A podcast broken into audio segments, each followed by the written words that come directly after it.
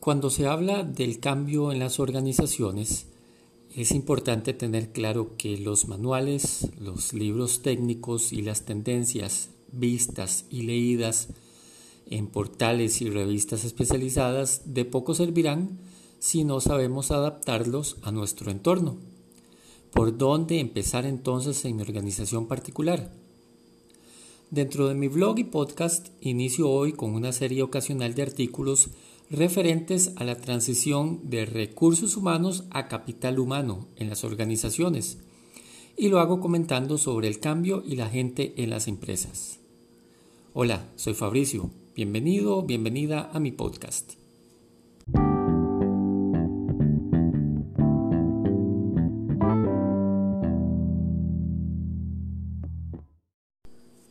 ¿Cómo se llevan el cambio y la gente en las organizaciones? Es un tema interesante porque la realidad es que el mundo y la vida nos empujan a cambiar. El ser humano debería estar acostumbrado a los cambios. Nacemos, vamos creciendo, aprendemos a caminar, a hablar, vamos a una escuela, conocemos personas y aún así somos reticentes a los cambios. Sucede en la vida y por supuesto en las organizaciones. Parece que a pesar de la evidencia de que el cambio es de las cosas constantes en la vida, al ser humano no le gusta cambiar, pero lo hace por obligación. Una mirada muy rápida por la neuroplasticidad nos muestra que incluso nuestro cerebro está diseñado para el cambio. Sin embargo, parece que prefiere la tarea de sobrevivir con un mínimo de esfuerzo. Un cambio le obliga a moverse, a incomodarse, nos adaptamos a los nuevos desafíos en la humanidad porque al fin y al cabo no nos queda de otra.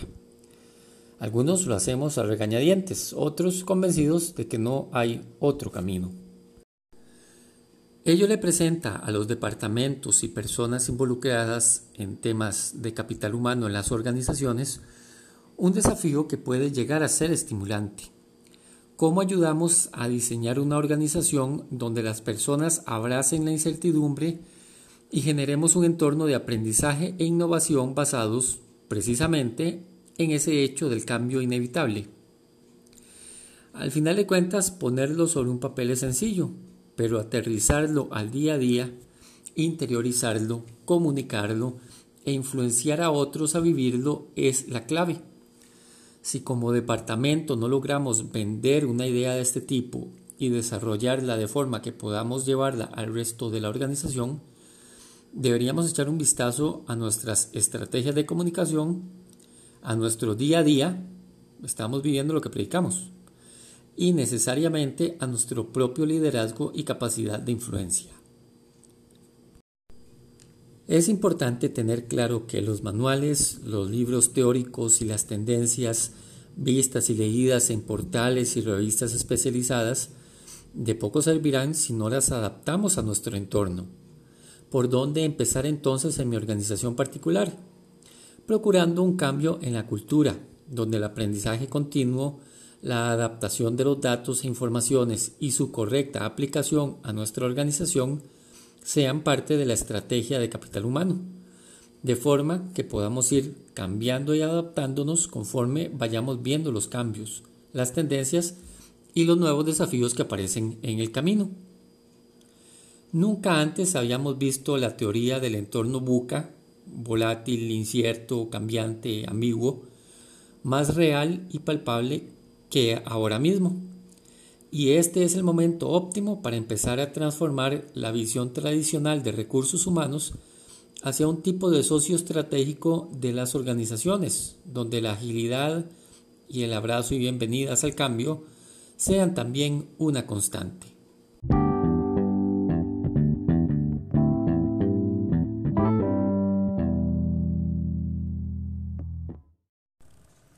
Entreno líderes, les ayudo a enfocarse, a buscar ser los mejores y a ganar confianza y motivación.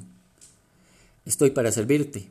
Si quieres conocer más de mí, puedes visitar fabricioponce.com y acompañarme también en mis redes sociales. Gracias por acompañarme hoy. Pronto un nuevo podcast. Hasta entonces.